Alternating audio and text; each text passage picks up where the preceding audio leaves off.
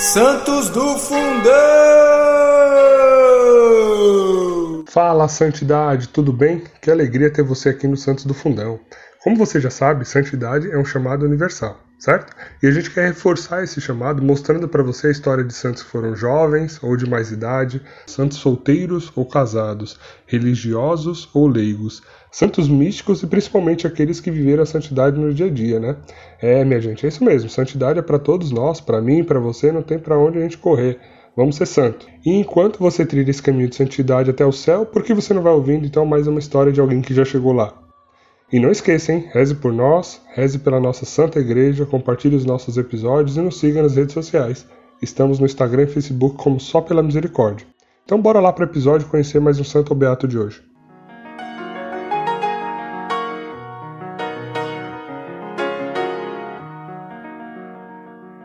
E para o episódio de hoje eu estou aqui com. Dani Morango. Tati Boni. Muito bem, e eu, Marcos Júnior, né?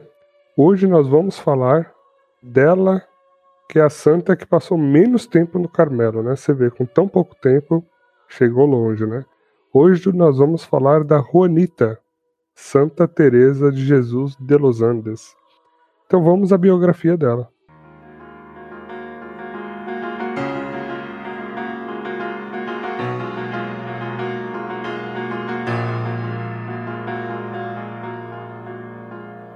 Santa Teresa dos Andes. Nasceu em 1900, no dia 13 de julho, em Santiago, no Chile. Seus pais se chamavam Lúcia e Miguel. Foi batizada no dia 15 de julho com o nome de Juana Henriqueta Josefina dos Sagrados Corações. Teve seis irmãos. Em 1907, com sete anos, sentiu despertar uma devoção à Santíssima Virgem. Prometeu rezar o rosário todos os dias. Também nesse ano fez sua primeira confissão e solicitou receber a comunhão, porém não foi autorizada. Em 1909, recebe o sacramento da confirmação. No ano seguinte, recebe a primeira comunhão. Em 1914, sofre uma, uma crise de apendicite e precisa ser operada. Nesse momento, ela acredita que irá morrer. Em 1915, fez o voto de castidade e diz que Cristo a cativou e tem certeza da sua vocação. Em 1917, faz uma confissão geral e o padre lhe assegura que nunca cometeu pecado mortal. É nesse ano que ela se corresponde pela primeira vez com Madre Angélica, a priora das Carmelitas de Los Andes. Em 1918, intensifica a correspondência com a Madre e em setembro pede para que ela a receba no Carmelo. No ano seguinte, em 1919, vai com a mãe visitar o Carmelo e tem certeza de que lá é onde Jesus a quer. Em março desse ano, escreve ao pai pedindo autorização para entrar. Em abril, ele autoriza e em maio, finalmente, ela ingressa no Carmelo, passando a adotar o nome de Irmã Teresa. Em outubro, ela inicia o noviciado. No ano seguinte, em 1920, nos primeiros dias de março, ela revela que morrerá em breve. E em 12 de abril, ela morre santamente, com 19 anos de idade. Somente 11 meses que havia entrado no, no Carmelo. Em 1947, tem início seu processo de beatificação. Em 1987, ela é beatificada pelo Papa João Paulo II e 1993 canonizada também pelo Papa João Paulo II. Ufa! É, minha gente, a gente já começa a ver na biografia que é uma jovem como nós, né? Que soube no mundo aí viver de forma santa. Como nós? Como Eu nós acho que ela não, é, ela não tem nada de jovem como nós, sinto muito. Ué, a gente só é jovem há mais tempo, gente. A gente só é jovem há mais tempo, que isso? Não, senhor. Não, a gente vai ver nesse programa que de jovem como nós ela não teve nada. Ai, ai.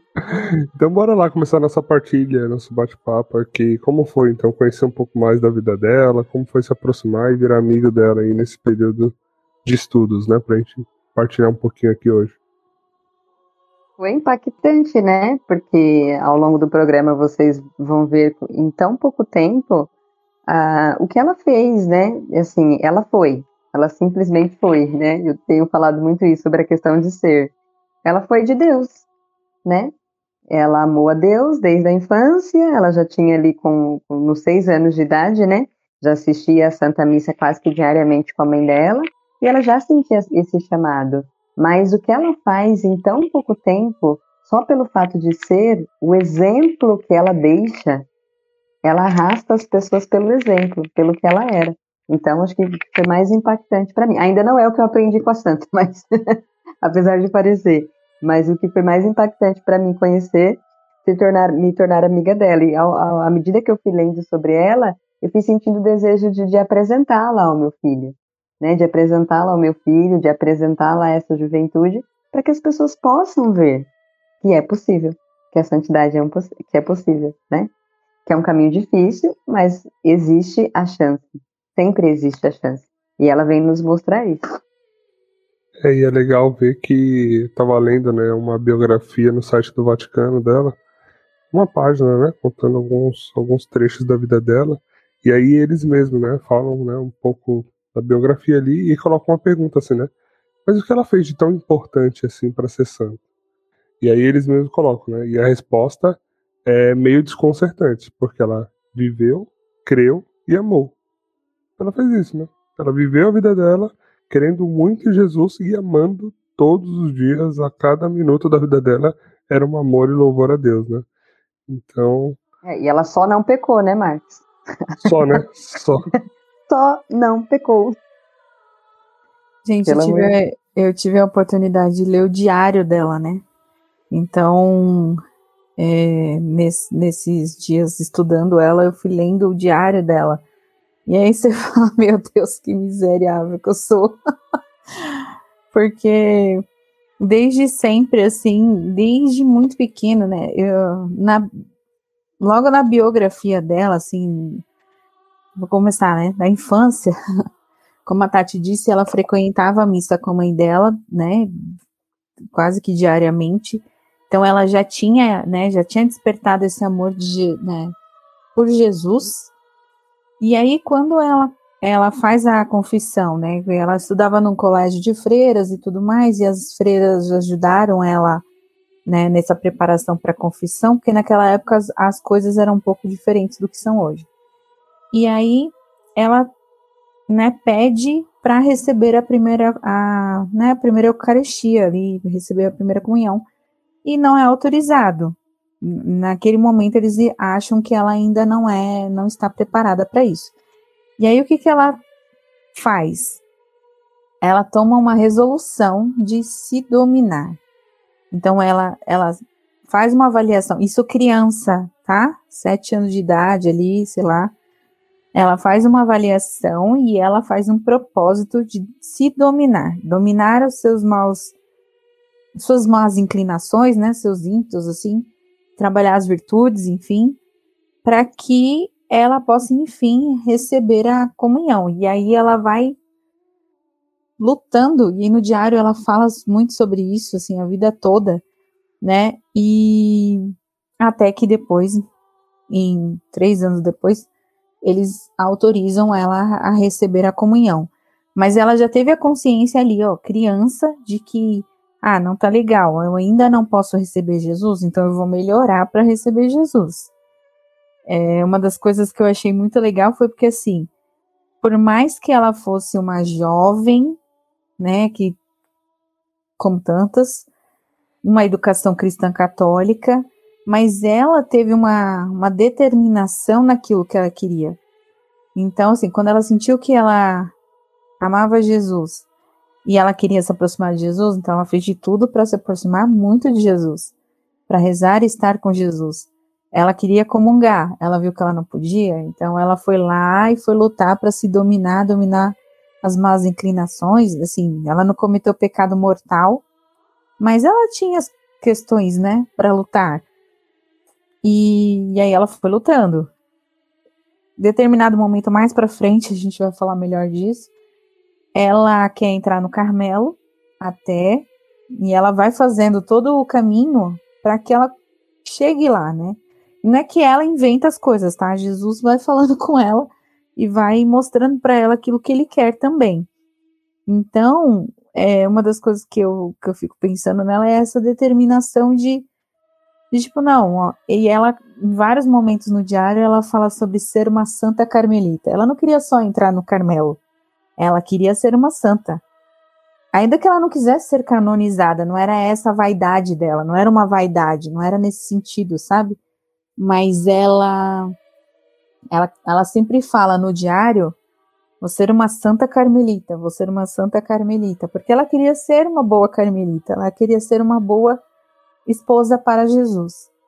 Então, a determinação das coisas que ela queria e de lutar por aquilo que ela queria, ainda que ela precisasse se vencer muitas vezes, isso foi algo que me chamou muita atenção. É, e um ponto importante, eu não sei é, se no diário ela cita, mas eu, eu não tenho dúvida de que ela deve ter lido a história de uma alma, de Santa Teresinha. É, e ela tinha dois grandes exemplos, né? Porque quando se falava de Carmelo, ela tinha Teresa d'Ávila e Teresa de Lisieux, né? Teresinha, como modelos aí de santidade, né? Então, eu realmente acho que ela deve ter lido História de uma Alma e inspirou bastante. E aí é interessante ver que ela, nessa juventude, muitas vezes se assemelhava a algumas características de de Santa Terezinha, né? Porque como você falou, ela não, não cometeu um pecado mortal, mas ela tinha muito orgulho, ela era muito vaidosa, teimosa. E aí, assim, ao mesmo tempo que ela tinha alguns ímpetos assim tal, às vezes também ela chorava por nada, né? Então, uma jovem com as suas lutas também, né? A diferença é que em nenhum momento ela baixou a cabeça e se deixou vencer por essas más inclinações, né? Pelo contrário, ela é, dobrou as más inclinações, transformou-as, né, trabalhou a virtude oposta para poder dominar essas más inclinações e estamos aqui hoje falando dela, né, uma santa canonizada na nossa igreja, mas me lembrou muito Santa Terezinha, assim, sabe, conhecendo um pouco mais a história dela, é, não sei porque em alguns momentos é, eu lembrei de Santa Terezinha, né, lendo alguns alguns trechos da vida dela, né? E tanto é que quando ela entra no Carmelo, ela também coloca Teresa no nome, né? Então, ela se chama Teresa de Jesus. Né? É, então, na, eu, eu também achei que quando eu comecei a ler, eu achei que ela ia falar muito mais de Santa Terezinha. No diário, ela cita muito mais Santa Teresa. Então, assim, ela leu sim Santa Terezinha, ela leu, né, as duas Teresas, mas ela leu muito e, e Santa Teresa, os livros de Santa Teresa em determinados momentos foram muito importantes. Então ela cita, ah gente, parênteses aqui, eu não me lembro os nomes dos livros de Santa Teresa. Livro da Vida, Castelo Interior. É, o livro da Vida. Então ela cita o livro da Vida, ela cita outros livros também de Santa Teresa d'Ávila e e é como se Santa Teresa d'Ávila fosse ali uma meta a ser alcançada, sabe? Tipo, o exemplo que ela buscava é, alcançar. Ela vai citando algumas coisas de como que os livros. Então, antes de entrar no Carmelo, ela se corresponde com a madre e fala de como os livros das duas, né, Terezas ajudaram ela. E ela escolhe o nome dela justamente por conta das Terezas, né? Especialmente ainda mais por conta de Santa Teresa d'Ávila. Quero voltar um pouquinho na questão da idade, que ela tem essas certezas na vida dela, né? Ainda quando muito criança, ela já tinha esse amor. E eu fiquei me perguntando assim, gente, por que que a gente demora para ter esse amor? Onde, onde encontra esse amor? Onde... não vende, né? Não vende. É uma coisa que está de dentro para fora. E ela já tinha, com quatro anos, né, frequentando a missa ali com a mãe dela quase que diariamente, seis anos, ela tinha esse amor por Jesus, ela já tinha esse desejo, né? Tanto que ela queria, como a Dani falou, e mais ela queria rápido a comunhão, ela queria logo. Por quê? Porque simplesmente ela amava. E eu fico me perguntando como era essa família, porque ela nasceu numa família rica, né? É, de bens, de posses, diferente das da gente que a gente vê muitos santos que viveram a pobreza, que tinham dificuldade financeira, né? Ela nasceu numa família muito rica, ela era uma moça bela, comunicativa. Ela tinha tudo para. Se a gente pensar no, no, nos tempos atuais, né, que as pessoas falam que o que é ser, ser bem-sucedida, ou algumas pessoas que vocês sabem diriam que ela seria uma mulher empoderada, ou ela faria um bom casamento e, né, enfim. Mas não, porque desde os quatro anos ela já sentia esse amor, esse desejo de pertencer ao nosso Senhor, né? Fruto, com certeza, da família que era cristã, que ensinava. E eu fico me perguntando hoje, Senhor, o que acontece que eu tenho que levar o meu filho para missa, eu tenho que fazer uns combinados com ele, né? Aonde que isso se perdeu? Porque a gente vê também outros tantos santos, vocês que já acompanham a gente, que escutam os podcasts, se não escuta ainda os outros, corre lá e escuta. Muitos têm isso na infância. Não vão para missa obrigado. Vão por amor e sentem, sentem esse chamado desde pequenino. E a gente se mata para conseguir né, levar e explicar. O Cauã está com nove anos agora, eu fico explicando ali os ritos, da missa para ele. Então eu falo, onde isso se perdeu? Onde nós deixamos que isso se perdesse? Porque existiu um dia. Hoje tem crianças que você pega com 10 anos, não sabe o que significa Páscoa, não sabe o que significa o Natal, né? Então está muito perdido mesmo. E nós, e aí eu já falando muito. e nós, como cristãos, precisamos retomar isso. Precisamos trazer isso para o seio da nossa família e precisamos educar os nossos filhos na fé cristã, né? Quando ela comungou, eu estava lendo aqui, ela diz assim: é, pedi mil vezes que me levasse, ouvi a sua voz. Querida, pela primeira vez, desde que fiz minha primeira comunhão, nosso Senhor me falava. Então, depois que ela comungou pela primeira vez, ela sentiu aquilo que às vezes a gente, muitas vezes, a gente não sente quando a gente comunga. E desde que ela comungou a primeira vez, ela sentiu, lembrei até do Carlo Acutis, né? Ela sentiu e todas as e aí todas as comunhões era aquele encontro maravilhoso íntimo com o Senhor. Ela desejou receber o Senhor também diariamente, então ela buscava receber o Senhor diariamente. Quantos de nós nem se recorda de como foi a nossa primeira comunhão? Como foi a nossa catequese? Por que, que a gente não tinha esse amor? Por que, que a gente não tem ainda hoje? Então eu fiquei me perguntando muito, me questionando muito, o que se perdeu? Onde se perdeu? Por que está perdido? E como eu faço para encontrar? Santa Teresa. Nossa, Santa Teresa, isso aí. Eu acho, acho que assim, à medida que o mundo, né, foi se modernizando, muita coisa foi surgindo, as pessoas foram deixando de lado, né, o celestial, o sobrenatural, é, elas foram abrindo mão da vida eterna, né, porque assim, o que é uma vida aqui nessa terra perto da vida eterna. É nada, é nada. A nossa expectativa de vida média aqui é o quê? Uns 70 anos. Então, em média, nós viveremos 70 anos aqui entre os nossos, né? Mas com Deus, tudo dando certo, né?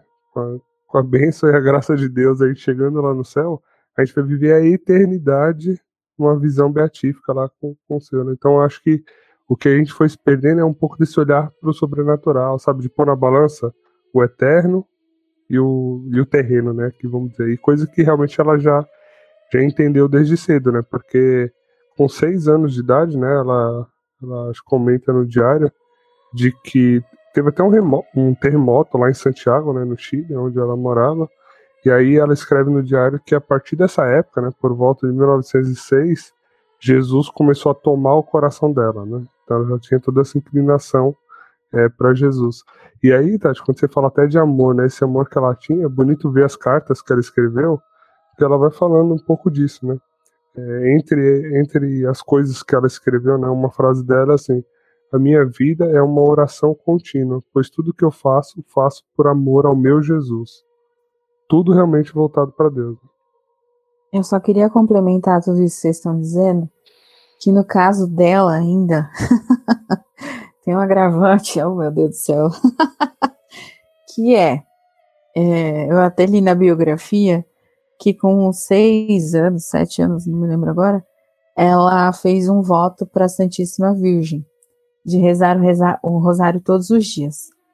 Ela era muito amiga de Nossa Senhora, ainda antes de ser até, eu acho que antes de ser amiga de Jesus, ela era amiga de Nossa Senhora, né? Então, acho um, um irmão dela, alguém eh, da família dela, apresentou a Nossa Senhora, trouxe ela para essa intimidade, então ela ficou muito amiga de Nossa Senhora. E aí ela diz assim no diário a respeito da primeira comunhão, né? Ela falou assim, ó, em 1906, é, Jesus principiou a tomar meu coração para si. Durante um ano preparei-me para fazer minha primeira comunhão. A Virgem ajudou-me a limpar meu coração de toda a imperfeição. Então, ela sempre vai falando, e aí ao longo do diário também ela vai falar em outros momentos, o quão importante é o papel de Maria na vida dela, né?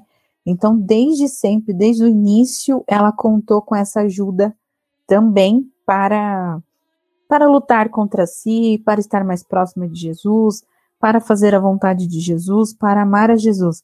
Então, além de amar Jesus, né? ela amou a Maria e amou muito, né? Foi muito fiel a Nossa Senhora. E Nossa Senhora tem um papel fundamental também na vocação dela em tudo que ela fez aí ao longo da vida. E aí não teria como ela não ser essa santa, né, Dani? Porque se ela tinha desde os seis aí, anos é, Maria como modelo de mulher a ser seguida, me deu nisso. Olha que, que chato. se ela teve Maria como modelo, deu no que deu, essa santa que a gente tem hoje. Realmente fala que na infância, a infância dela foi marcada por uma intensa vida mariana. Gente, com seis anos, como é que a pessoa faz um voto de rezar o rosário? Vocês têm noção do que a Dani acabou de falar? Rezar o rosário todos os dias e assim foi até o final da sua vida. Gente, que seis anos. Como você consegue fazer uma criança de seis anos rezar um rosário? A gente luta para fazer rezar o terço da misericórdia, para fazer uma oração do anjo da guarda, né? No final da noite ali a gente vai vai lutando para isso. E ele foi ninguém que falou para ela: olha, vem cá, você tem que rezar o rosário todo dia. Porque a gente fica assim hoje, né? Vamos rezar o rosário porque tem essas promessas. Você reza o rosário, quando você tá na morte, tem, a gente, né? Fica ali lutando para as pessoas rezarem, manda, manda live daqui, manda live acolá, compartilha nos grupos. Gente, reza o rosário que Deus está prometendo. Ela não, não foi promessa de ninguém, não foi ninguém que obrigou, ela sentiu, né? E eu tenho certeza, Dani, eu tenho certeza que ela, quando, quando olhou a grandeza de Nossa Senhora, ela falou: Meu, essa é a mina, essa é a mulher, essa é a empoderada, a qual eu tenho que é, seguir, ela tem que ser o modelo. Por isso que ela foi essa grande santa em tão pouco tempo.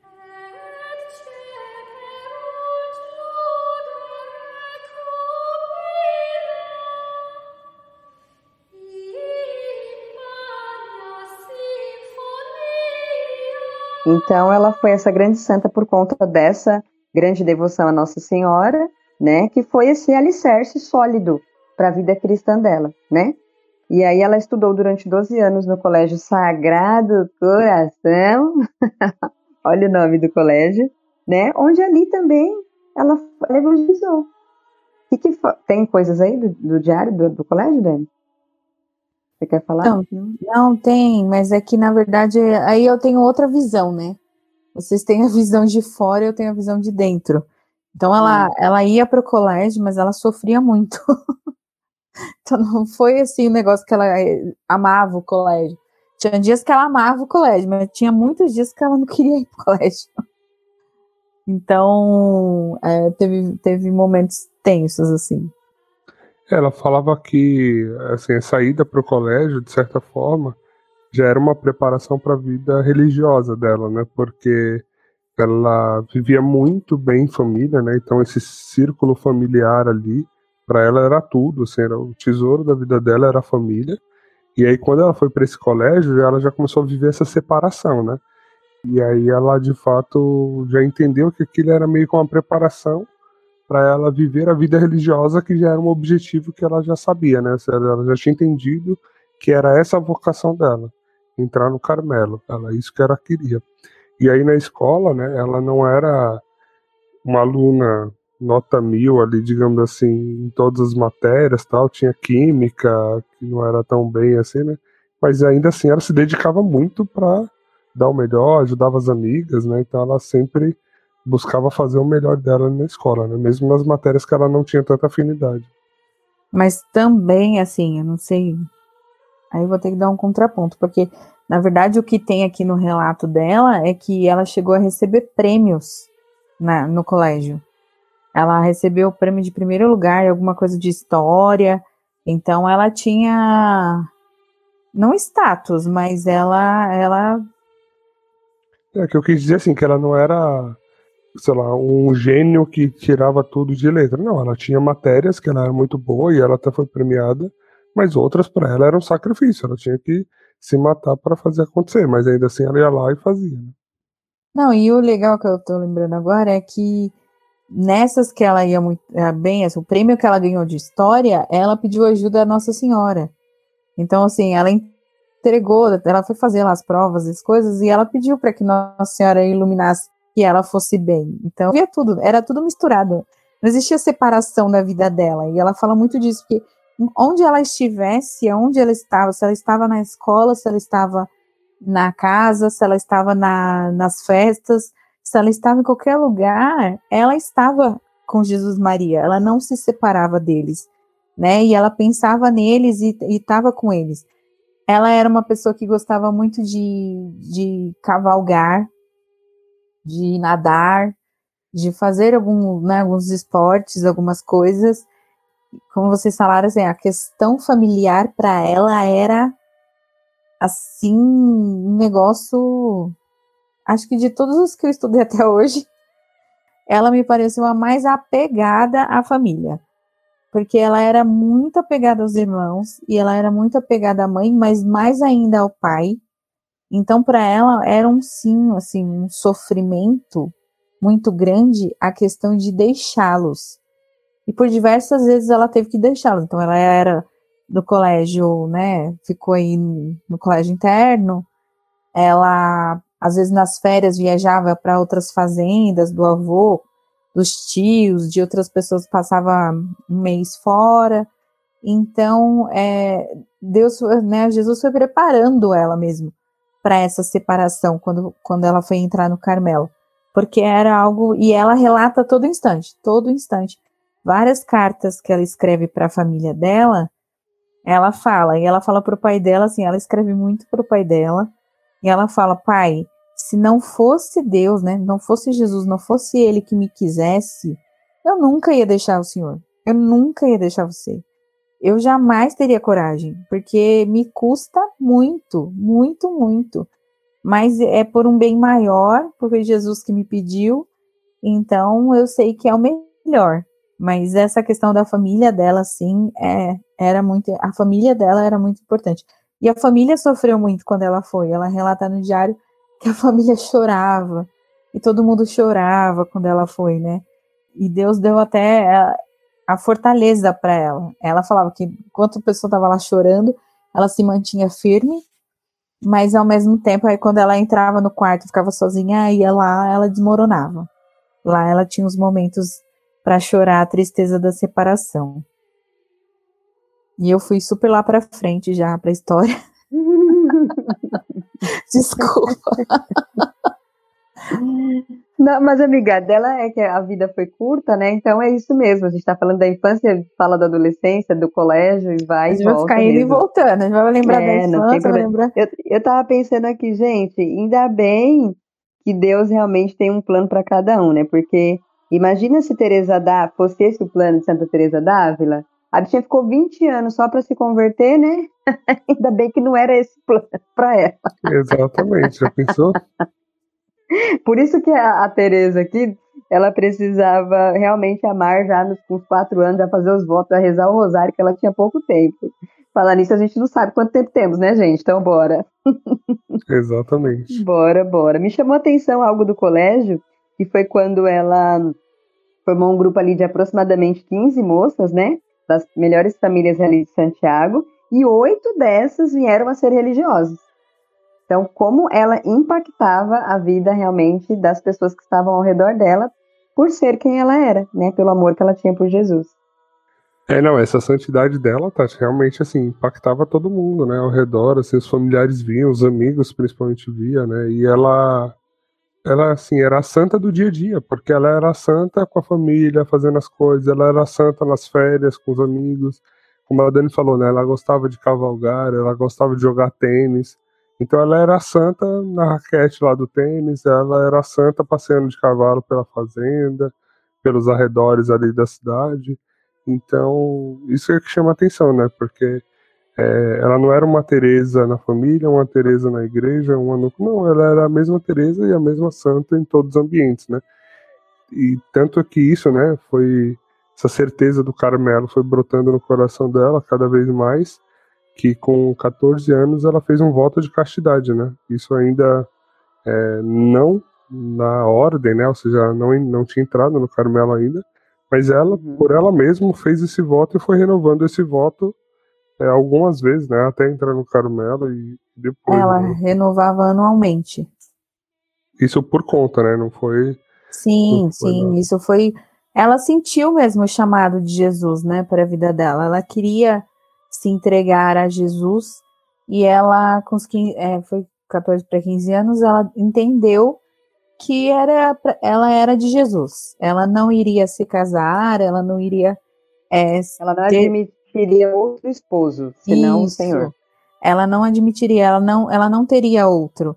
Então ela fez o voto de castidade, né? E ali, é, nesse momento também, ela conversou com uma madre, e foi quando também ela teve muita certeza da vocação dela. Então foi é, por volta da cidade aí que ela meio que discerniu a vocação dela, porque até então ela tinha o amor, né? Mas aí quando chegou nessa fase ela discerniu mesmo que a vocação dela era ser esposa de Jesus. E foi Jesus que revelou para ela que ela seria do Carmelo. Em determinado momento na vida dela, ela ficou muito em dúvida se ela seria do Carmelo ou se ela iria para o pessoal do Sagrado Coração, né? Que já ela já frequentava a escola e tudo mais.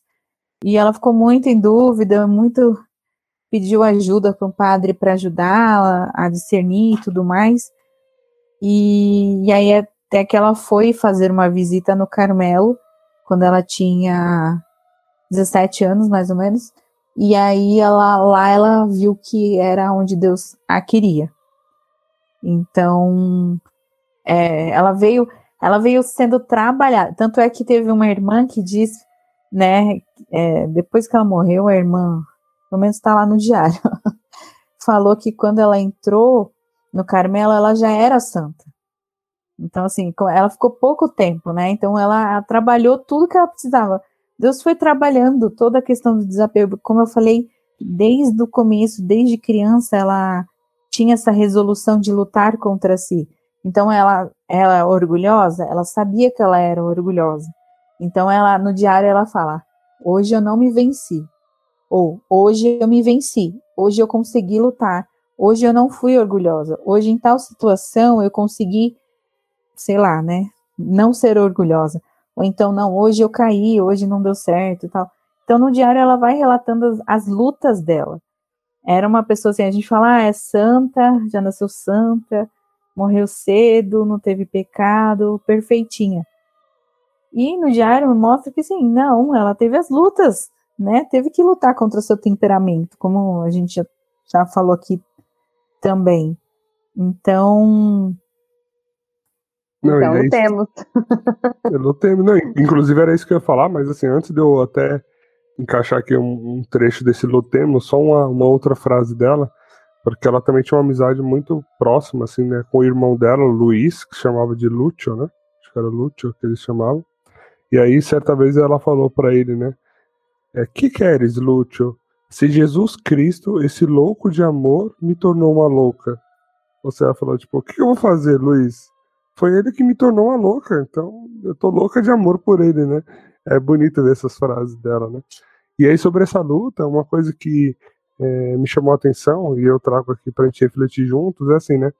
É, como a gente pode, né, baseado nesse aprendizado de Santa Teresa de Los Angeles é, e calibrando nosso plano de vida, sabe? Nosso plano de vida na nossa vocação, na no... se sua vocação é ser um marido, uma esposa, então dentro da sua vocação é religioso ou celibatário, qualquer, é, o seu plano de vida para chegar no céu, em que sentido, né? Muitas vezes a gente está no pecado ou está na vida bandida aí, né, digamos assim, aí você faz uma resolução. Não, beleza, amanhã você São Francisco. Meu, não vai funcionar, cara. Você vê como ela falava? Ela fala assim: hoje eu me venci. Por quê? Porque a meta dela era hoje, né? Ou seja, se você fizer uma meta muito ampla, tipo assim, ah não, eu quero ser santo. Tá, mas isso na prática você não consegue fazer nada com isso. Você tem que é, ir tornando algo mais específico, né? Então, em vez de quero ser santo, você vai trazer para uma virtude. Ó, eu quero ser é, paciente, mas não é que assim, eu quero ser paciente pro resto da vida. Não, você precisa falar, eu, eu não quero gritar com meus filhos essa semana, sabe? Eu não quero aumentar a voz ou desobedecer a minha mãe essa semana. E eu achei interessante isso quando ela fala, né? Hoje eu não me venci, ou hoje eu me venci, ou seja, ela tinha bem claro o que ela ia fazer no dia, né? Assim, ela tinha ali um, uma, um objetivo para cumprir naquele dia, naquela semana. Né? Posso ler uma passagem do diário dela que fala de um momento que ela não se venceu? Só claro, para exemplificar um pouco o temperamento dela. para vocês verem assim, no, tinha um momento que eu estava lendo e eu falava, meu Deus, ela parece uma menina tão, né, tão mimada. Assim. E ela se fala, ela fala, o legal é que ela, ela fala: olha, eu sou mimada, meu pai minha mãe me mimou, meus irmãos me mimaram, eu sou mimada, então eu sou orgulhosa, eu sou isso. Então ela tem consciência daquilo que ela precisa lutar, né? Aí eu vou ler aqui um trecho só para vocês verem. É, no, no diário tá assim, né? Contar uma raivazinha. É o título. E aí ela fala e aí ela, ela começa assim, ó. Para maior humilhação, contarei uma raivazinha que tive. Foi tão grande que parecia que eu estava louca. Minha irmã e minha prima não quiseram tomar banho de mar conosco porque éramos muito pequenas. Desgostei-me porque me chamaram de criança e não queria ir, mas me obrigaram. Quando estávamos nos vestindo, chegaram as meninas para apressar-nos. Porém, respondi que não me vestiria enquanto elas não fossem embora. Elas não quiseram sair e minha mãe disse para me vestir e eu, teimosa, não quis. Mamãe até me bateu, tudo inútil. Eu chorava e era tanta raiva que eu tinha que eu queria voltar ao banho. Minha mãezinha começou a me vestir e eu continuava furiosa. Quando fiquei pronta, me arrependi e fui pedir perdão à minha mãe, que estava muito triste por me ver assim e dizia que ia embora para Santiago. Não ia ficar com uma menina tão raivosa. Ela não quis me perdoar e eu chorava inconsolável. Mandou-me sair do meu quarto, do seu quarto, e eu fui me esconder para chorar livremente. Chegou a hora de tomar o lanche e eu não queria ver ninguém, pois tinha dado muito mau exemplo. Não sei quantas vezes pedi perdão até que minha mãe disse-me que observaria qual era a minha conduta dali por diante. Creio que deste pecado eu tive contrição perfeita, pois o tanto que tenho chorado não sei quantas vezes, e cada vez que me lembro eu me entristeço de ter sido tão ingrata com nosso Senhor que acabava de me dar a vida. Então, assim, um trechinho de um momento que ela não se venceu, né? E ela, mas ela se envergonha, ela pede perdão. É, ela mesma se diz muito orgulhosa, mas ela sempre está pedindo perdão. Ela tá pedindo perdão. E ela. E uma das coisas que eu, lendo agora, até pensei, é que ela via tudo assim, não é só que ela pediu perdão para a mãe dela, né? Ela entendia que aquilo também entristecia Jesus, aquele comportamento. Então, acho que isso tornava as coisas um pouco mais profundas até, né? Que se você for ver, foi uma birra de uma menina, ela era já adolescente, então é, mais perto da adolescência, eu acho. Então, assim, uma birra, uma birrazinha, né? Às vezes a gente não bate o pé e fica meio. até adulto, dá umas birras, fica meio mimado assim. então, ela. Tinha dias que ela se vencia, tinha dias que não, mas ela lutava. E isso, assim, uma, uma das coisas que eu, que eu gostei muito, assim, que eu vou deixar pro eu aprendi, tá bom? É a luta, né, gente? Faz parte. Acho que a gente precisa é disso. Caiu, levantou e segue. Né? Caiu, levantou e segue. Importante seguir. Jesus vai voltar e ele quer encontrar a gente caminhando. Então, bora caminhar, né? E lutar. Certo, Marcos Júnior? Exatamente. Inclusive, é uma característica dos santos, né? Os santos, eles não se deixam vencer, né? Não é à toa que eles são modelos e a igreja é, nos coloca eles como exemplo, né, para a gente seguir e chegar até o céu. E aí, como foi essa entrada dela no Carmelo? Acho que como a vida dela não é muito longa, né? Acho que a gente já pode começar a falar um pouquinho mais dessa parte de como foi Nossa. a chegada dela no Carmelo. Mas aí a gente já vai pro final do programa. Ela entra no Carmelo e morre. Acabou o programa. Tem o episódio das férias, né? Que eu tava, eu tava pensando aqui. É, tem gente que consegue estar muito no fervor aos finais de semana, por exemplo. Ah, porque aos finais de semana tem muitas atividades da igreja, então tá muito assim no, né, em Deus, vamos colocar assim, no final de semana e a semana passa um pouco mais fria.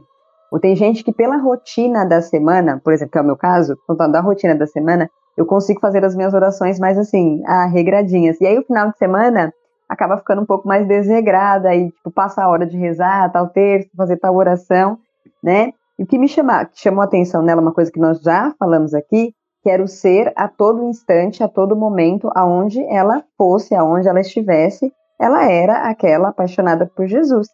E nas férias também, né? Lá para férias, lá com uma família de muita posse, uma das maiores fazendas lá do Chile. Então, na, na, nessa fazenda da família, tinham alguns eventos, né? Tinham lá a primeira comunhão, tinha crisma, tinha realização de batismo, casamento. E ela sempre ajudava nesses eventos, ela estava sempre disposta, né? E a fazer o que fosse necessário. Né? Ela não fazia só aquilo que era mandado ou aquilo que ela queria, ela fazia aquilo que era necessário fazer. Então, ela ajudava em todos os lugares.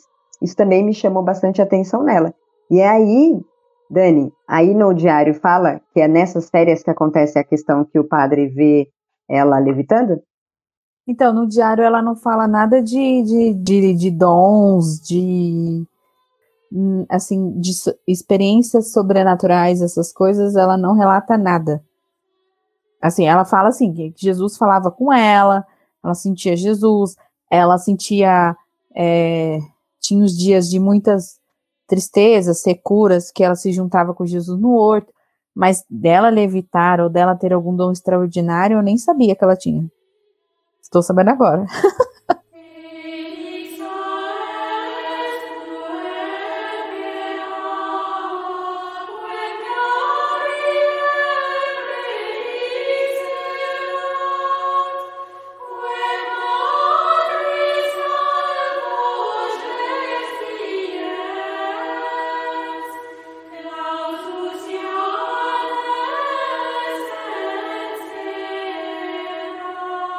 E aí ela ajudava, né, aonde fosse necessário, aonde era preciso, ela estava ali ajudando. E mas sempre muito entretida nas coisas de Deus. Então isso as pessoas notavam nela. Sabe aquela pessoa que a gente fala assim, meu, tal pessoa exala o Espírito Santo? Com certeza era ela, né, que exalava o Espírito Santo. E aí o padre Félix escreve, né, sobre ela, que participava de uma missão na fazenda da família e um dia ele entrou silenciosamente no oratório né? Sem suspeitar que ela estava lá. E o que, que ele vê, né? Ele vê a nossa Teresona, que eu já estou dando o nome dela de Teresona, que para mim ela era Teresona, né? Ele a vê lá é, elevada ao ar, mais ou menos 30 centímetros, sem que seus joelhos nem seus braços se apoiassem, né? Então ela estava ali adorando e levitando e o padre impactado com aquilo, porque falou: Meu, quem é essa? Quem é essa moça? Quem é essa adolescente? Quem é essa criança? Quem é essa, né? Que até levita. Então, tamanha já era a santificação dela, isso antes de entrar no Carmelo. Né? Isso, né? exatamente.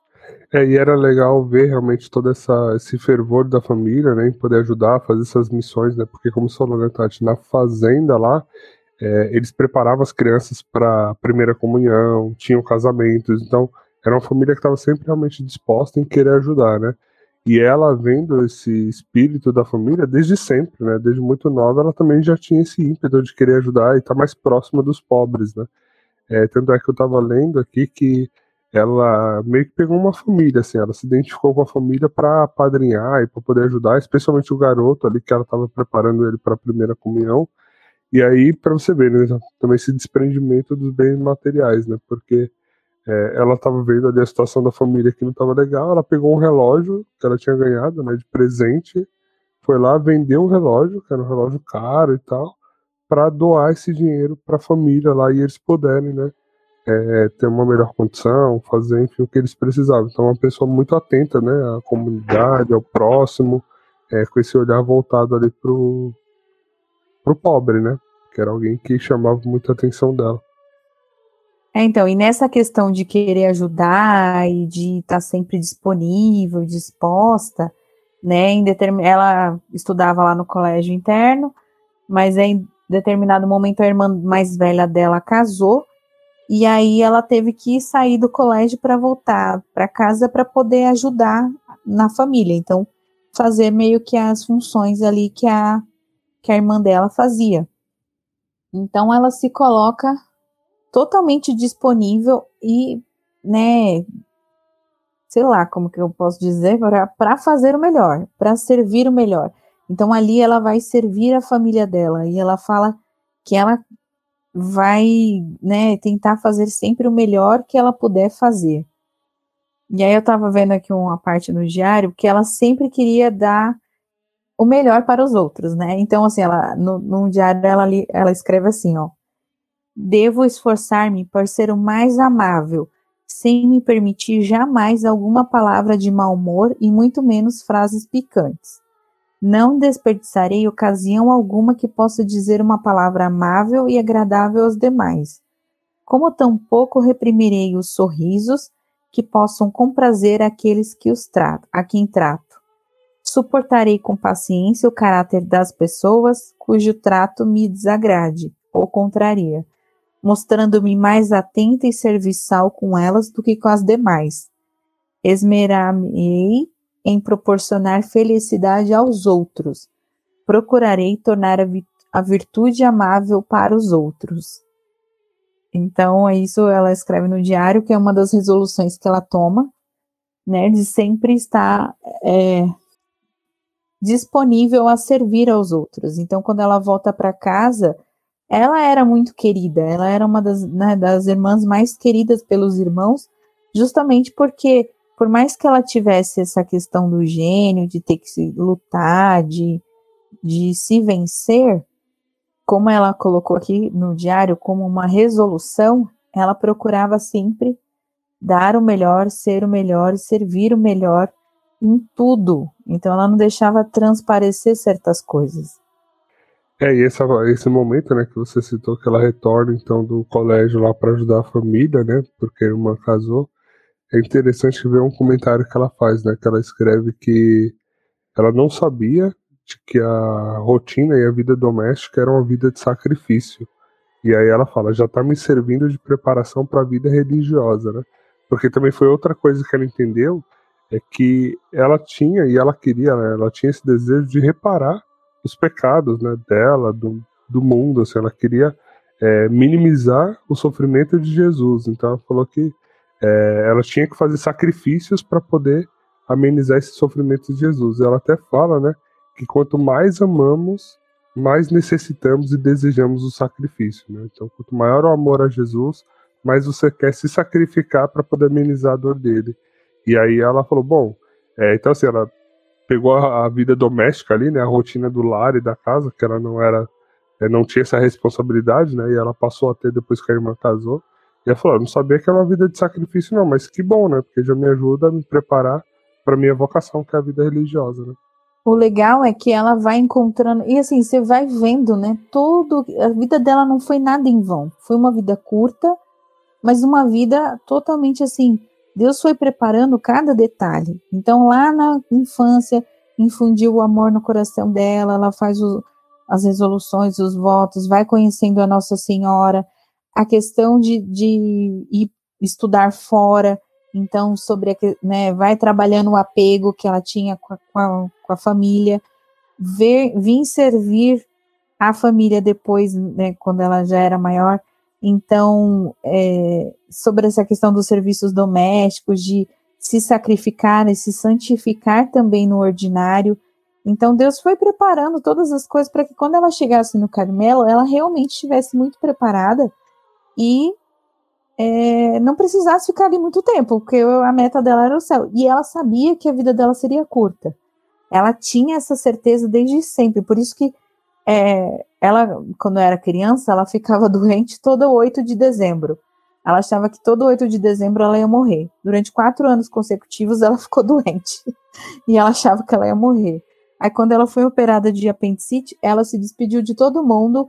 Ela disse: Tchau, Jesus, até logo mais, vou ver você daqui a pouco. Porque ela tinha certeza ali. Ela falou: Eu vou morrer, é agora. Não foi ainda. Mas ela sabia que a vida dela ia ser curta. Né? E aí, sobre isso que você falou, sobre essa oferta de Jesus, né? Uma das, das resoluções que ela tomou de, era de amenizar a dor no coração de Jesus, de se ofertar pelas almas pecadoras e sofredoras.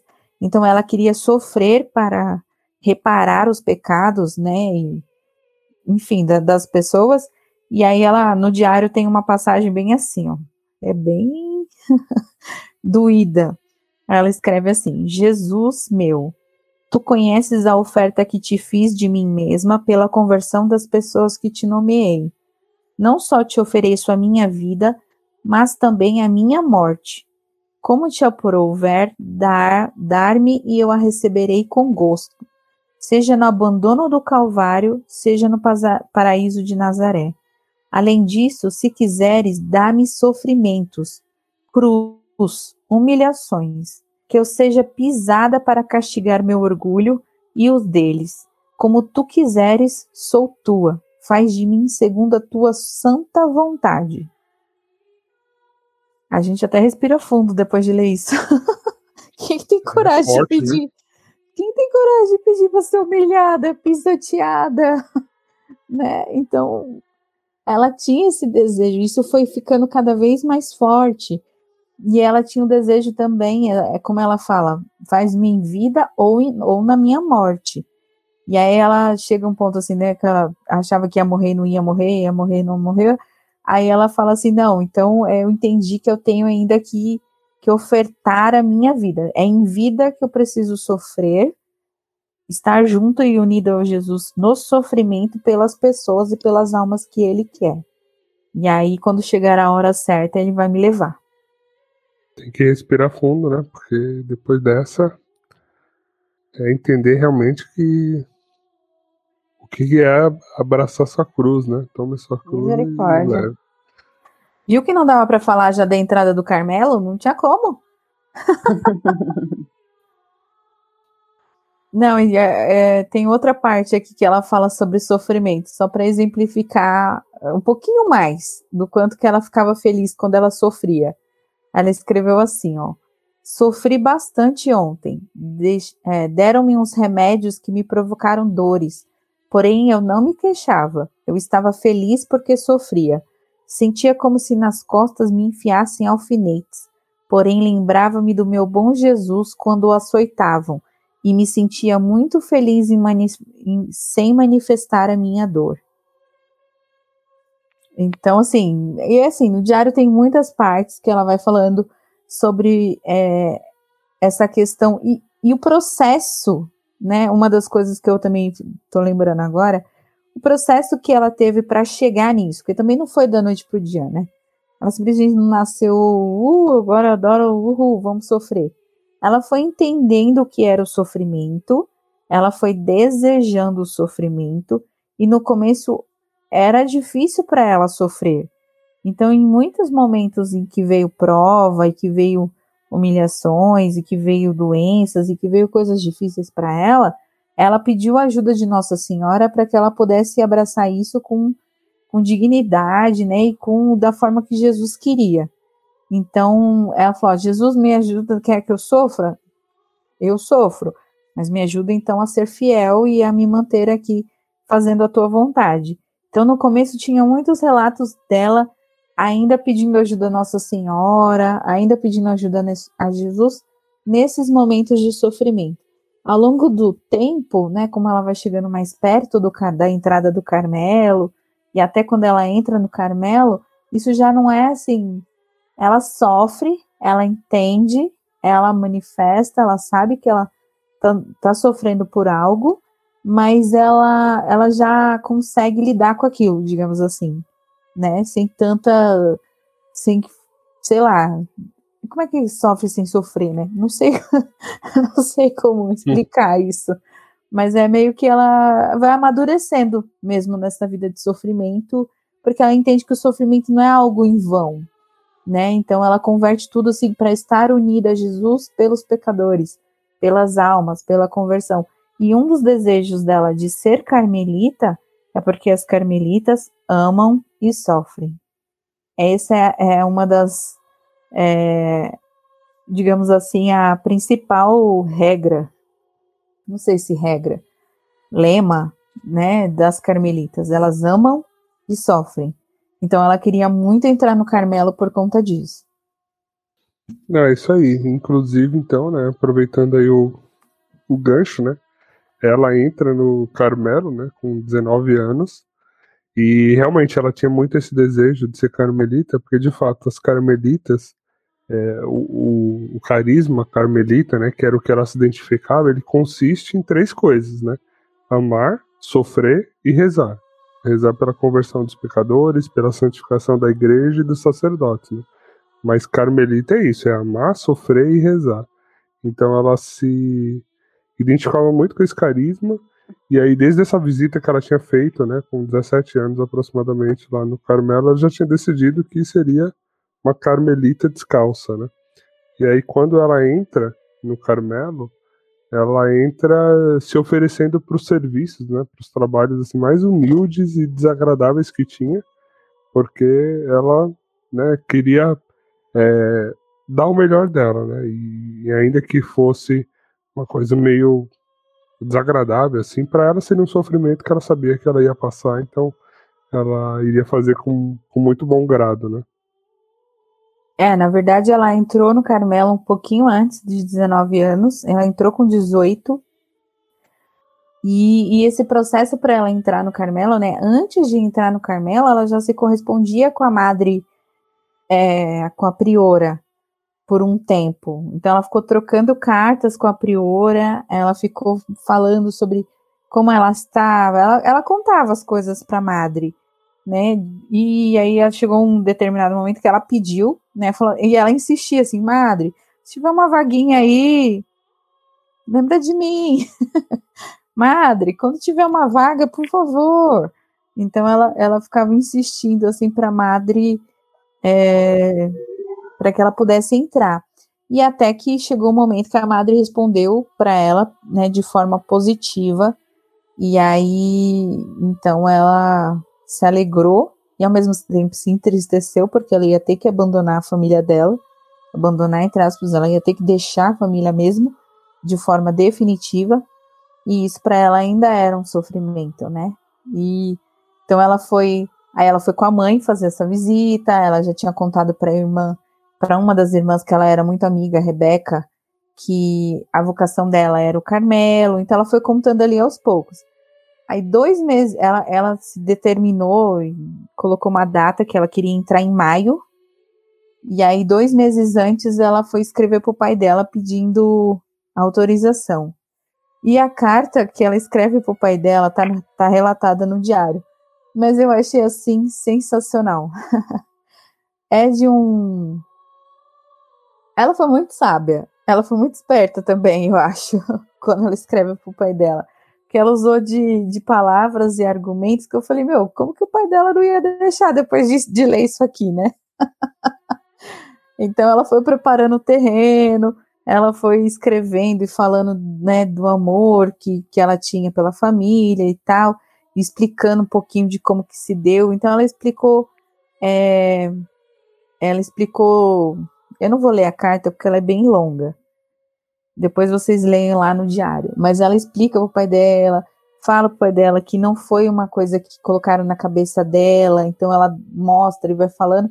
E aí eu achei legal que ela fala assim: olha, você não se negou a dar a minha irmã pro, pro marido dela, que não lembro os nomes agora. Mas então, porque você sabia que ela seria feliz com ele. Imagina eu que estou pedindo para ir para Jesus, né? O meu esposo é Jesus. Tipo, não tem ninguém melhor do que Jesus. Então não tem como, né? Você não vai se negar, né, pai? Porque você é um cara, é um homem bondoso. Aí ela começa a elogiar o pai dela e vai rodeando assim. E ela vai escrevendo de um jeito que eu falei, nossa, se o pai dela negar depois disso aqui. é que ela, ela fala, né, pro pai que desde a infância, né, buscou a felicidade e ela descobriu que só em Jesus, né, só em Deus ela vai conseguir ser plenamente feliz, né. E para ela, realmente, esse momento de entrar no Carmelo, como você, como você falou, foi assim, a maior alegria e o maior sofrimento da vida dela ao mesmo tempo, né? Porque ela sabia que aquilo ali estava concretizando a vocação dela, mas ao mesmo tempo ela estava dando um adeus definitivo para a família, né? Então ela sofreu muito nessa entrada no Carmelo. Né? É, Relata-se que a família estava em prantos e ela feliz, saltitante, dizendo: Encontrei o céu. Exatamente. É, para ela era o céu na terra, né? Com certeza foi o maior sonho que ela estava realizando ali desde quando ela era criancinha. Eu imagino é, como é difícil, gente. Ela era muito doce, né? Ela era amável, ela era querida, comunicativa, alegre. Onde ela chegava, né? Ela exalava aquele Espírito Santo, como nós já dissemos aqui. Então, para a família deve ter sido muito difícil, né? Estou fazendo aspas aqui, perdê-la, né? Mas para ela era eu. Isso é, você foi falando assim, Dani, que ela falou pro pai dela que não vai negar, né? Porque meu esposo vai ser Jesus. Aí eu pensei, é o Jesus não mente, não trai, é fiel e ainda te dá o céu, cara. Não. Então, não dá. Né? Ela usou, ela é que agora eu não, eu não vou ler a carta nem nada, vou deixar vocês na curiosidade. Mas ela usa uns argumentos assim que eu falo, nossa, não tem como o pai dela negar. Não tem como, porque ela só tá falando assim, olha, eu tô pedindo para ir para Jesus. É, eu tô pedindo para a minha felicidade, você não vai negar a minha felicidade, né, pai, de estar junto com Jesus. Então, ela vai usando os argumentos e ainda vai falando do pai, né? Ela começa, pai, porque o senhor é bondoso, o senhor tem um coração, o senhor não sei o que, o senhor não sei o que lá. Então, tipo, ela exalta o pai dela e aí depois fala: olha, eu tô indo para Jesus, né? Não é pra qualquer outro. Então, assim, é difícil o pai negar. Mas mesmo assim, o pai ainda demorou para responder, viu? O pai deu uma. É... Ele se esquivava dela.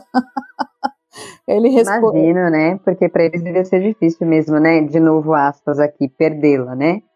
E hum. aí, quando ela entra lá, que ela fala, né, que por fim ela encontrou o céu na terra, né?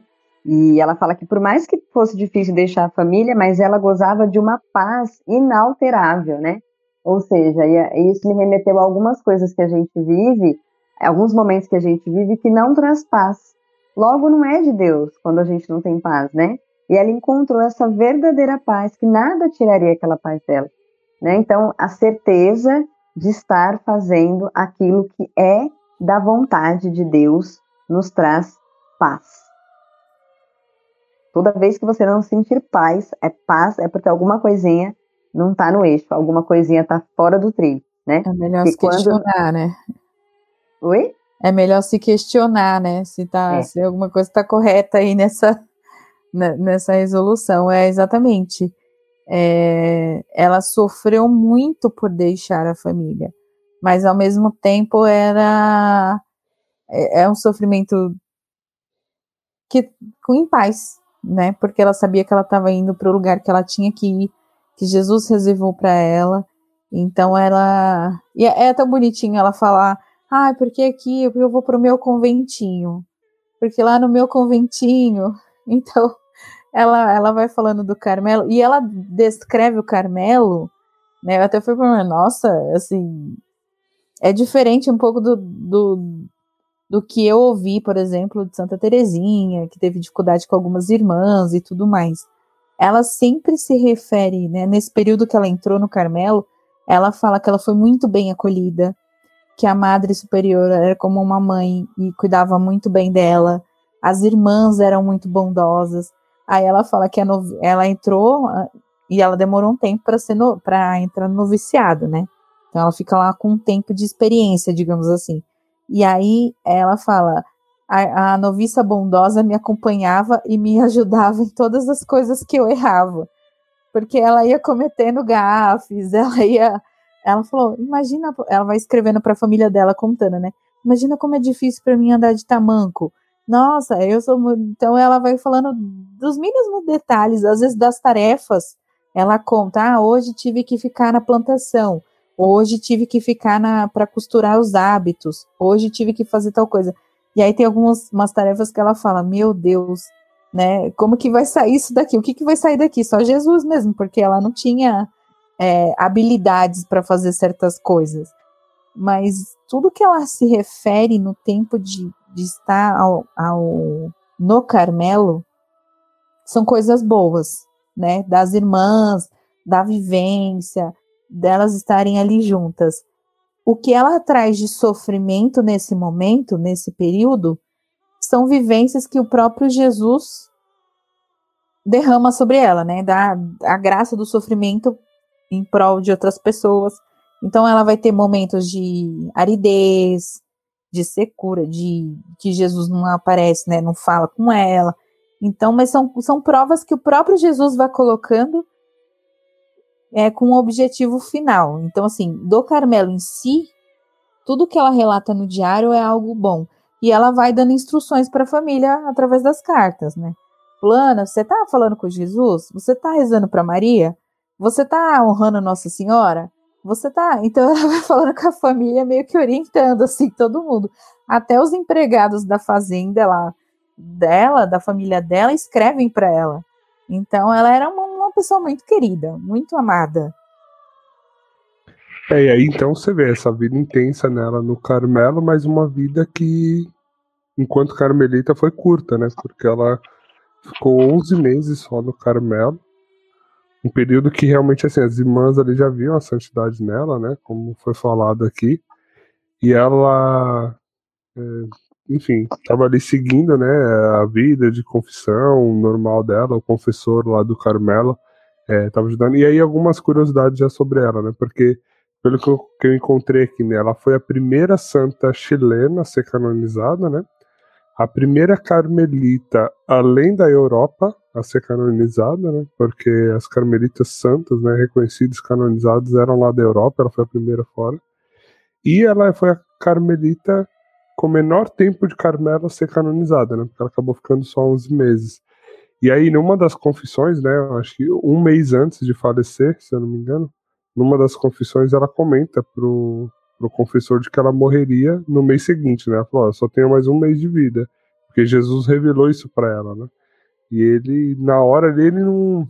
E ela queria, quando ela revelou isso para ele, que ela só tinha mais um mês de vida, ela queria intensificar as mortificações, o sofrimento, né? Ela queria realmente fazer uma coisa bem mais radical.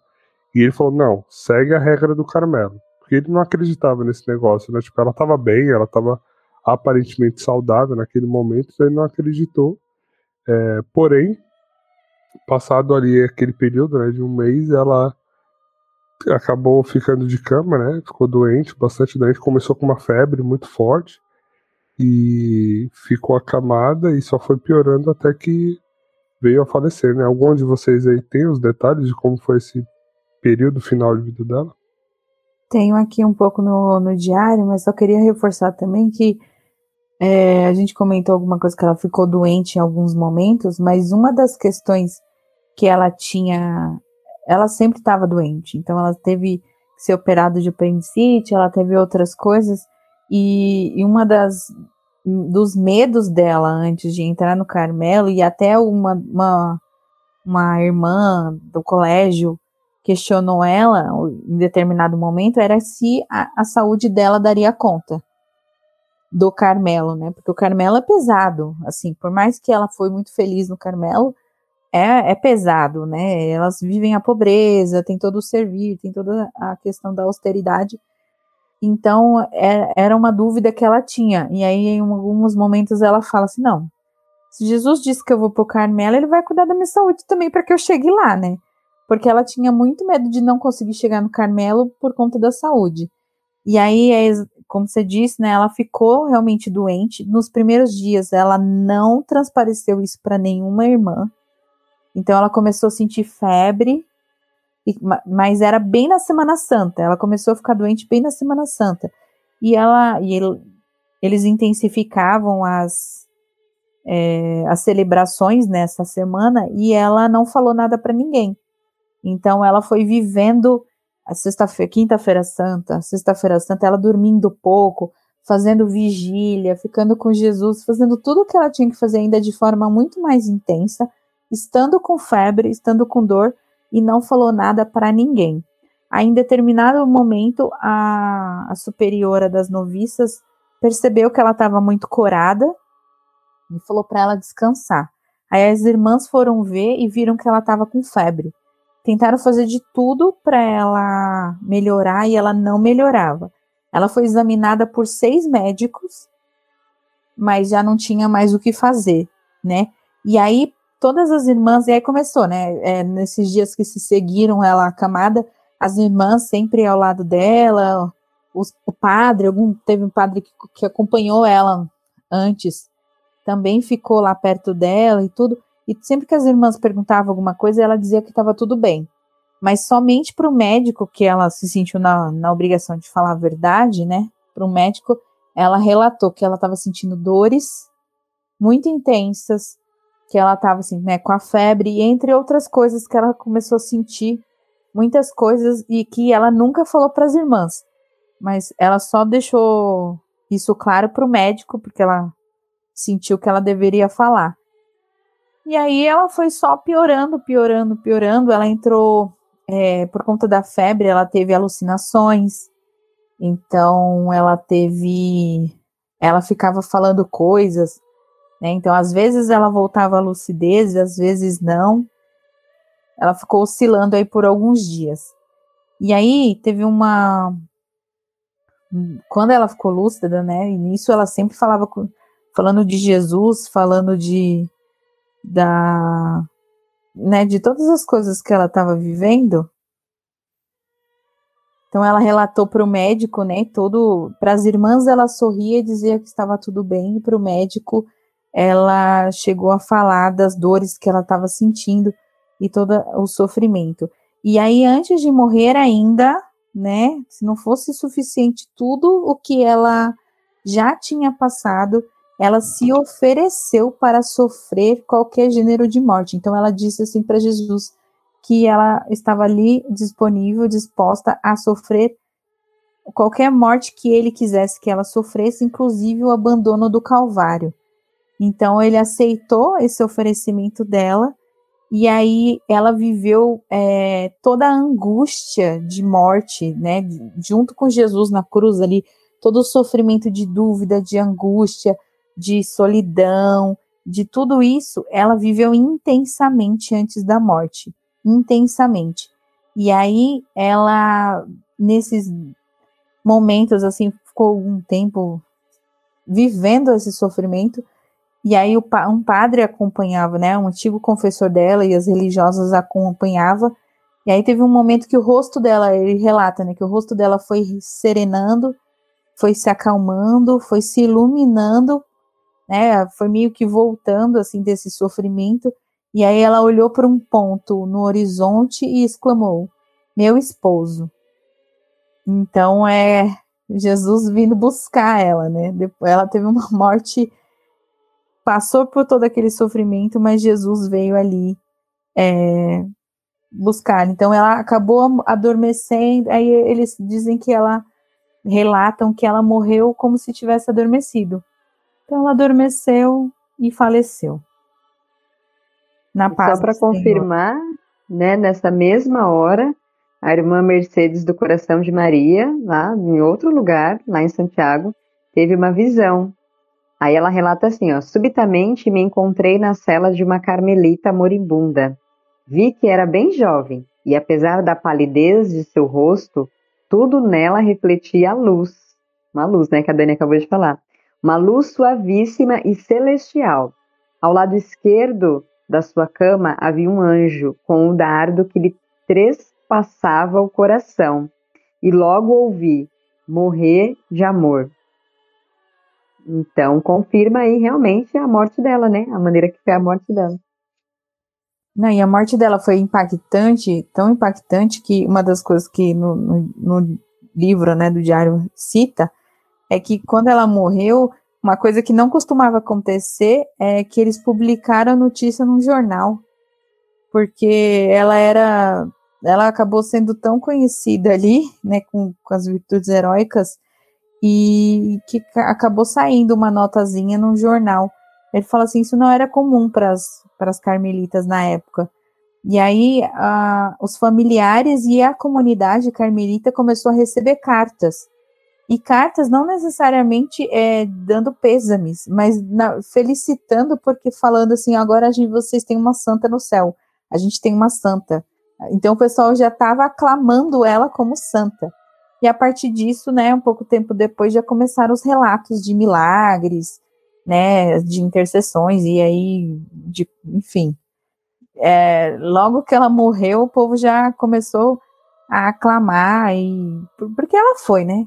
Uma santa em vida, hum. fez muito em vida, e aí a, o reconhecimento dela veio logo em seguida.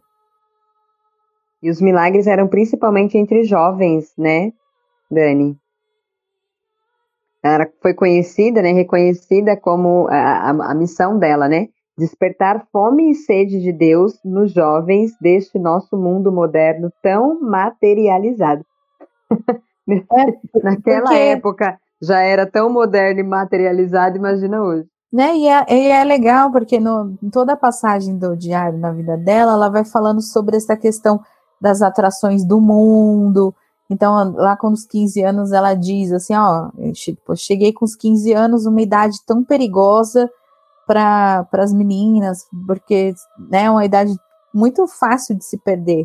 Então ela reconhecia, ela quando ela falava com as irmãs, com as amigas, com todo mundo, ela ia falando, olha, presta atenção, você está na, na, sociedade, nos bailes, quando te obrigarem a ir nos bailes, né, fica atenta, é, se tiver que, que escolher um noivo e tudo mais, é, dê prioridade, né, aquilo que, que fala teu pai, tua mãe. Então, assim, ela tinha toda uma prudência com relação, e ela tinha esse reconhecimento da, dos perigos da sociedade, digamos assim. E, e ela falava muito para os jovens, né, as irmãs, amigos e tudo mais. E ela morreu muito jovem, o pessoal se identificava com ela, não tinha como. É, gente, então, assim, uma vida curta, né, mas muito intensa, de muito amor a Deus e que a gente com certeza, né, pode tirar grandes aprendizados, várias lições aqui para a vida de cada um aqui de nós e de vocês também que estão nos ouvindo, né? E aí, por falar nisso, né, se encaminhando aqui para o final do episódio, eu pergunto para vocês, né, é, o que vocês aprenderam com Juanita? O que que Juanita deixa para cada um de vocês hoje? Acho que não, não é que, que eu aprendo, que eu aprendi, né? Não é que eu não aprendi nada, mas se eu pudesse, acredito que que eu gostaria de, de me aproximar mais dessa santa mesmo, torná-la minha amiga e clamar a intercessão dela para que eu pudesse sentir esse amor que ela sentia, né? Eu acho que que ficou marcado para mim é o amor que ela sentia por Jesus, esse amor louco que ela sentia por Jesus, sabe? Lógico que dentro da minha vocação, né, dentro daquilo que Deus espera de mim, eu só desejo amá-lo. Só desejo amá-lo, porque se eu amá-lo loucamente, né, como ela amou, consecutivamente eu vou seguir os planos dele, eu vou fazer aquilo que é do agrado dele e me apegar com Nossa Senhora, ter Nossa Senhora como minha como minha maior modelo, minha mestra, minha rainha, minha senhora e eu não vou falar da parte de sofrimento, não. tu aprende a sofrer com amor, a querer o sofrimento, a desejar o sofrimento. Mas que me chama a atenção nesse episódio é esse amor, né? Esse amor por Jesus e esse amor por Nossa Senhora. Então, resumindo o que eu falei aqui, é que ela me ajude a amar Jesus e Nossa Senhora assim como ela amou. Uou! o que, que eu falo depois disso? eu vou lá, que eu, que eu aprendi com ela que eu ainda preciso aprender muito. Ai, sei lá, uma das coisas. Eu, ficava, eu fiquei pensando, né? Todo episódio que eu. Toda santa que eu vou estudar agora que pra gravar, eu fico, oh, meu Deus, já tenho que pensar no que eu aprendi. O que, que eu vou falar? Mas uma, é assim, óbvio, a, isso que você falou realmente faz. É, acho que é o principal, né? aprender a amar Jesus, porque se amar Jesus, todo o resto vem em acréscimo. Mas uma das coisas que eu me identifiquei muito e que eu vi assim, o quanto que ela lutava e eu gostaria de lutar como ela, e, e me policiar como ela e tentar ser melhor como ela é a questão de me dominar. Sabe? Dominar as minhas más inclinações, melhorar o meu temperamento, o meu gênio, as minhas misérias. Porque aí, assim, ser melhor para os outros. Então, eu fiquei refletindo enquanto eu li o diário e todas as passagens e todo o resto, assim. Foi um ponto, assim, aquele ponto que toca lá no fundo, né? Tipo, ó. Teve alguém que lutou aqui, que fez e tudo mais, e eu acho que você pode se espelhar nela. Então eu ficava refletindo muito sobre, sobre essa luta dela, sobre essa determinação dela em ser melhor para Jesus. E eu quero ser melhor para Jesus também. Eu peço que ela me ajude.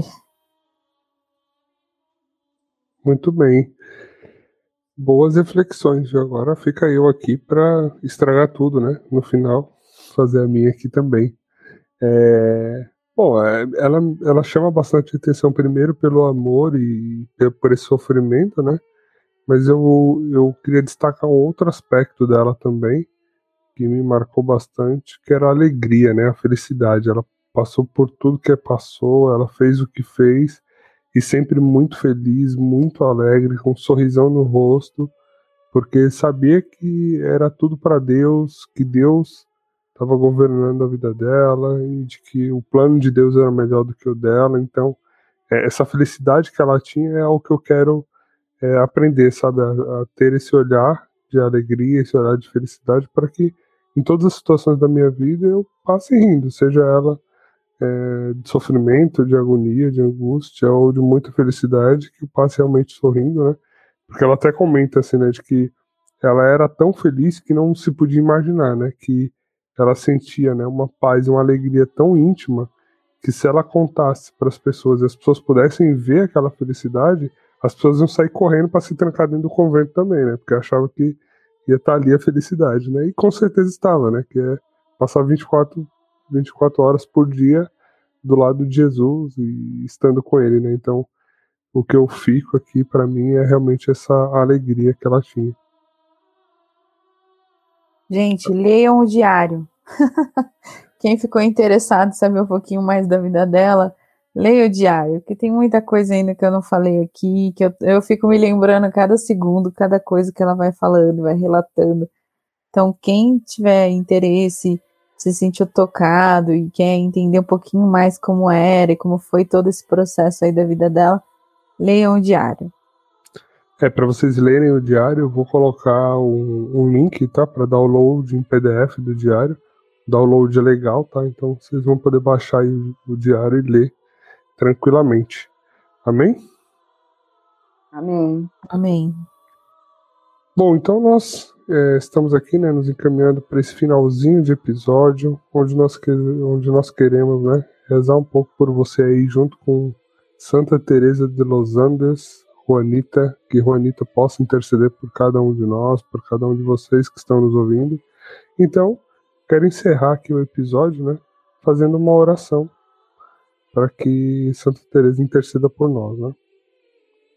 Ó Deus misericordioso, alegria dos santos, vós que inflamastes o ador juvenil de Santa Teresa de Jesus dos Andes com amor virginal a Cristo e a sua igreja, fazendo dela jubilosa testemunha de caridade, mesmo pela cruz, concedei-nos, por sua intercessão, que, movidos pelo Espírito Santo e inundados da doçura do vosso amor, também nós comuniquemos ao mundo a boa nova da caridade, por palavras e por obras.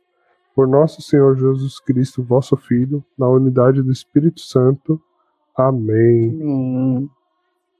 Então, que você possa, né, a partir desse momento, é, sentir essa curiosidade de se aproximar um pouquinho mais de Santa Teresa, de conhecer, ou seja, mais uma Teresa aí do Carmelo, né? Eu acho que assim, você vai, você vai somando pontos de santidade, né? por exemplo. Entrou no Carmelo, acho que você já ganha uns 10% a mais de santidade só de brinde, né?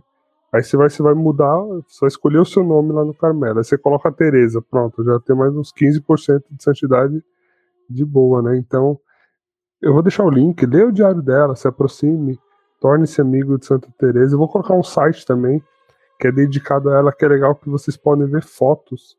É, fotos da família dela, fotos do quarto dela, da, da cela dela no convento, é, fotos da família. Inclusive, é, depois que ela morre, a irmã Rebeca entra, né, pro Carmelo. Acho que ela sentiu que ela tinha que preencher essa vaga que a irmã deixou, né? Então a irmã entra lá. Então é um site bem bacana, bem, bem interessante, porque é totalmente dedicado a ela e tem muita informação interessante. Ok, temos um episódio? Temos um episódio.